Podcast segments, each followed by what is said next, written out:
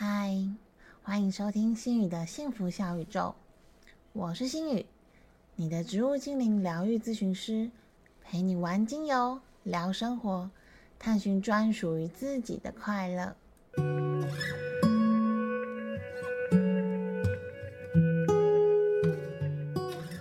在今天的故事开始之前，心宇想要先跟大家聊聊爱自己和自私这件事情。还记得心宇在第六集里面曾经和大家说过，爱自己并不自私，清楚自己的底线，温柔而坚定的守护这个故事吗？如果还没有听过的朋友，可以去听听看第六集的内容。前阵子我有个男生朋友跟我说，他听了这一集节目很有感，他的另一半就是因为太爱自己，所以都不管别人。导致两个人踏入无法相处而分居的情况。说完，他很夸张的大叹了一口气：“唉。”心雨想要问问大家，你们觉得什么是爱自己呢？是用购物或吃好料来犒赏自己，还是上一堆身心灵成长的课程来抚慰自己？还是不断的告诉自己要把所有的想法都转换成正向思考，这样才对；亦或是千错万错都是别人的错，把态度踩得很硬的自我保护，建筑出厚厚的壳，这样子就是爱自己呢？其实对心宇来说，这些都只是想要爱自己做出来的行为，却不是真正的爱。我们有时候太容易把一些奇怪的仪式或者是自尊当做是爱。家里的长辈有没有跟你说过，别对对方付出太多，不然像个倒贴货，就没有人会珍惜你了。或者你分手已经难过的要死，旁边的长辈就说，就跟你说吧，你这样做你们就会分手吧。或者是你有没有碰过一种朋友，他和另外一半有误会没有解开，明明就非常的难过。却端着一定要对方先来找自己的架子，要对方先来道歉，这样才显得自己好像占了上风。越和植物精灵相处，心宇越发现尊重这两个字的重要性。当我因为尊重一滴滴来之不易的精油，在心里充满着感恩及感谢时，自然就会更谨慎而且充满喜悦的使用。对待食物和身边的人也是一样。当你尊重他们，感恩和感谢这种舒服的情绪就会出现。而当对方感受到了你的坦然和善意，你们的相处自然就会更自在。爱自己其实是段学习自我尊重的旅程，在学习尊重自己的喜好和想法，以及和自己沟通的过程中，你的眼界同时会更宽广，也会产生更多的可能性。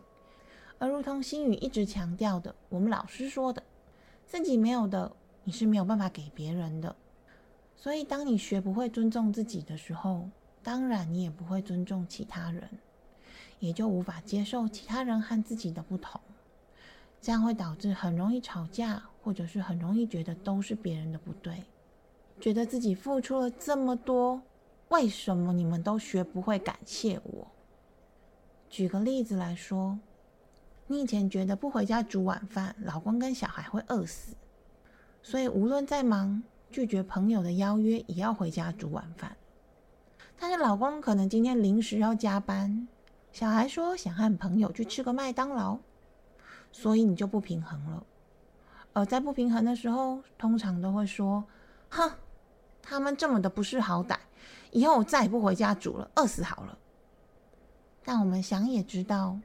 明天你可能还是会回家煮饭，然后等到某天大家有事的时候又在生气，一次又一次的重复这个状况，好像乐此不疲的，但是却让别人很厌烦。但是其实我知道，你也并不想要这样，你也不想要这么烦，你不想要这么不开心，对吗？那你有没有问过自己？是不是真的这么想回家煮饭呢？或者是为什么我非得回家煮饭不可呢？当你先学会尊重自己，问自己这个问题，就可以找出这个让你非得回家煮饭背后的动机。或许是你觉得不回家煮饭就不是个称职的妈妈，也或许是因为你小时候在家里看到爸爸骂妈妈没有回家煮饭，而害他肚子饿，所以你就觉得我不想让他们肚子饿，以后再来怪我。而从这些背后的中心思想中，或许你就能体会，自己偶尔也想要偷懒，自己也有能够信任老公和孩子可以自己觅食的能力。或许想开之后，你就可以跟朋友开心的去聚餐，只要跟他们报备一声，让老公孩子自己吃饭就好喽。而当你这样对自己的时候，就算你今天煮好了，但老公孩子临时没有办法回家吃饭时，你也可以接受。而不会再被失落影响到自己失去理智了。那些所谓太爱自己，因为自私而不理别人的人，其实或许他并不喜欢这样的自己，但是因为恐惧或者是其他的原因，他必须用这样的方式来保护和伪装自己。自私有时候是一种自我封闭的心理行为，他把自己关起来了。他不想要考虑别人，但是他也不见得考虑了自己哦。其实啊，他的心里应该也不好受。当然，真实的原因或感受，还是需要透过聊聊天、咨询一下才会知道。而植物精灵很神奇的，可以帮助你翻出潜意识的问题所在，在陪伴着你一点一滴的学会尊重，无论是尊重自己，或者是其他人。好啦，希望上面的说明可以解答我朋友和粉丝的疑惑。接下来我们就要进入今天的故事喽。今天想和大家分享的故事有点玄妙和灵异的色彩，是自伤至今让心宇最感动的故事之一。从这个智商，我感受到了爱的能量是会流动的，不仅是和自己，也会和身边的人、宠物。植物，甚至水晶等无生命的存在，而真爱的表现，有时候是放手，是离开，是祝福。他是星宇接触洞悉卡后的第一位男生个案。我们认识的时间不短，却不算太熟。印象中，他是位热心、有正义感、运气却不太好的男生。有时候会感觉他的脸上表情有一点苦，而且他看得到第三空间的好朋友，自己本身也有和老师和师兄们在修行，我们就称他做通灵少年吧。这个名字我好喜欢哦，通灵少年。有时候和通灵少年擦肩而过，聊两句的时间。心宇都会很白目的问说：“哎，最近这个空间有没有好朋友在啊？对面房间嘞？”而让人不得不相信的是，他和我们另外一位也有强烈灵感的同事，曾经不约而同的在梦中和现实都碰到某位灵界朋友，彼此的对话和交集内容不止相符。通灵少年还帮我那傻傻的同事跟对方交涉，避免了一场可能会出现的危机。这种状况，吼，可能只有自己遭遇过，才能体会世界的无奇不有吧。也因为通灵少年的正义感，让自己受到了一些灵感反噬后，他决定去关闭自己的天眼，没有办法再看到以及和灵界朋友沟通，只会有些些微的感应。而过了不久，星宇也离开了工作场合，我们就断了联系。直到星宇走上植物精灵疗愈这条路之后，某天在路上巧遇通灵少年，他突然叫我走过来，然后说：“嗨，我想请你帮我抽卡牌。”哎，你说说这个偶遇的场景是不是很像偶像剧？如果是郭富城来跟我告白的话，就太完美了，是不是？但事实上也蛮玄妙的，是因为通灵少年他的老师跟他说。他现在需要被帮助，而往某方位出门会碰见那个能够帮助他补运而且给予方向的人。这个人是他认识但是没有那么熟悉的人。然后那一天他出门就刚好看到我，我想这就是缘分的神妙吧。看起来很疲惫的通灵少年，在工作上对于现在的公司其实不太有归属感，也觉得这间公司不是可以久待之地。但是目前又好像找不到更好的工作，于是他一边发展自己的副业，一边走走看看。在自治商出现的植物精灵是广藿香，代表过去；柠檬香茅代表现在；茶树则代表未来和建议。星宇一看到这个牌阵，先暗暗的叹了一口气，之后就问他说：“你是不是常常勉强自己做不想做的事情？而且你身边的人会有很多的意见，这些意见还都会影响到你？”呃，通灵少年发呆了两秒，有点无奈的苦笑了一下，点了点头。柠檬香茅想要提醒你。旁边人的流言蜚语像掉下来的陨石一样砸在你身上，把你砸得很痛，痛到你想要消失，但是你并没有反抗，你只是待在原地承受，并且让自己越来越渺小，越来越透明。一昧的委曲求全和掏空自己，不会让情况变得比较好。你可以尝试着往外走。走出这个会让你不开心且耗损的人事物。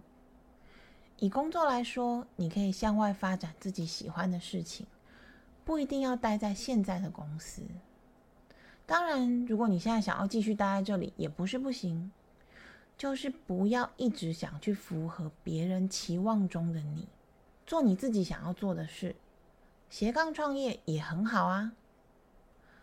默默一直点头的他。突然问了心宇一句：“那我可以搬出家里吗？”嗯，换心宇愣了一下，问他说：“你很想搬出家里吗？”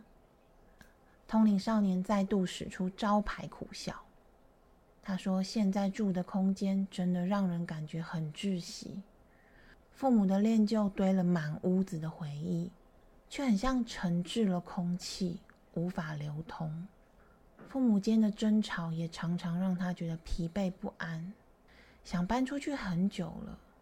每次提出，家人却总反对，而且说他很不孝。你是否也曾经被家人情绪勒索，说你不照着他们的想法做就是不孝呢？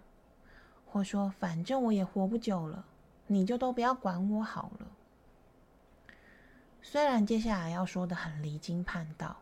但是心宇还是忍不住说了：“找时间准备搬出去吧。孝顺不是表现在别人的嘴里，也不是强迫自己委曲求全换来的。你必须先把自己顾好，把自己的生活过好，你才有办法去处理别人的事情啊。”心宇建议他给自己一个功课：当要做什么却觉得心里闷闷，或者是有点不情愿的感觉时，就问问自己，你是觉得自己应该要做呢，还是想要做呢？如果你觉得你应该要做，或者是不做，其他人就会生气，又会念你的事情，就先暂缓，别动，只优先做你心甘情愿想做的事情。而茶树精灵的出现，却在提醒通灵少年，同理也是你需要学习的课题。有时候，随着我们看事情的角度不一样，很多的感受跟解释也会不同。例如，他提到有关父母的恋旧，连他小时候的毕业证书或者是奖状，通通都留着。这些没有用的东西很占空间呢，为什么他不把它丢掉？心宇就告诉他说：“你有没有想过，这可能是因为他们对你的爱，觉得这是你小时候的回忆呢？”有时候，父母的负面情绪或许只是想要你听他们说说话，想要抱怨给你听，并不是想要你帮忙解决所有的问题。但若你习惯把这些情绪全部都背到身上，变成自己的责任，你就会变得更委屈，也更被挤压到，仿佛没有地方可以待。但或许你只要把脑袋放空。贡献出耳朵，还有点头，他们就会觉得自己被理解了。同理心只有三个字，却要学会把自己三百六十度的旋转，穿越时间和空间，才能换到他人的角度思考看看，再拉回来跟自己的角度做平衡，真的很难呢，是不是啊？心理的芳香处方时间。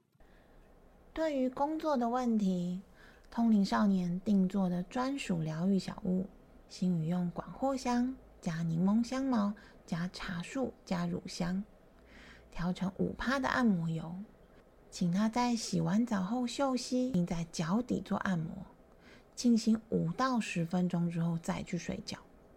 广藿香搭配柠檬香茅，可以中和优先委屈自己的中心思想，信任自己多一些。做自己想做的，而不轻易的受其他人影响。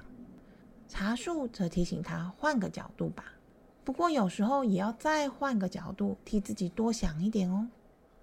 而充满祝福能量的乳香精油，那轻柔飘逸的香气，则可以抚慰那个被委屈习惯的内在小孩，并且给予他温柔的祝福和一个抱抱。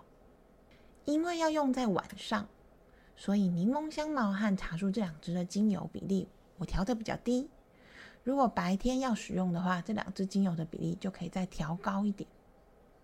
而玄妙又充满感动的故事，在咨询结束之后才真正开始。咨询当天，其实通灵少年问了工作和感情，而有关于感情的疗愈小屋，心宇帮他加了大西洋雪松这支精油。在交货当天。他却眼睛红红的跟心宇说：“家里养了十六年的狗狗去世了，狗狗病了一阵子了，不知道为什么突然奋力的咬破了围住阳台、保护安全的塑胶套，从高楼跳下去摔死。他遗憾到想要重新打开天眼跟狗狗说说话，被大惊的心宇先阻止了。而心宇抱着死马当活马医的心情跟他说。”你今天晚上睡前先使用有大西洋雪松的疗愈滚珠瓶，边使用边请大西洋雪松精灵来帮忙你，能够在晚上做梦的时候和狗狗说说话。为什么会用大西洋雪松呢？因为大西洋雪松是很知名的引梦精油哦。隔天一早，幸运起床梳妆，习惯性的出门前抽一张精油洞悉卡，还有天使卡。看看今天要请哪一位植物精灵陪着我度过一天。我准备出门前，看到通灵少年的赖讯息。他说前一天晚上的五点二十八分，他看到狗狗来找他了。狗狗看起来很健康，也很开心，要他不要哭，不要难过，要好好的生活。心宇看到讯息的当下就起了鸡皮疙瘩，因为五月二十八号是我的生日。而通灵少年他并不知道，但是那时候我已经来不及要上班，要迟到了。所以正当我匆匆收卡，准备要出门的时候，突然从刚刚抽出来的天使卡牌的后面掉出了一张卡片，是大天使艾瑟瑞尔的来自天堂的问候。他说：“在天堂，你所爱的人过得安好，放下担忧。”并感觉他们爱的祝福。这时候，我的鸡皮疙瘩大概已经爬满到头顶了吧？我飞快的将这个讯息跟照片拍给通灵少年，他看完之后说他要再回去哭一下。而新宇那天就带着满满的感动出门上班，希望狗狗玛尼在天上可以过得很好。也谢谢植物精灵和天使对通灵少年跟狗狗的陪伴，希望爱的流动可以不要止息。好啦，今天的节目到这边结束，谢谢大家又再一次保卫了星宇村的安全，也欢迎大家继续和星宇一起玩精油、聊生活、探索自在的快乐哦，拜拜。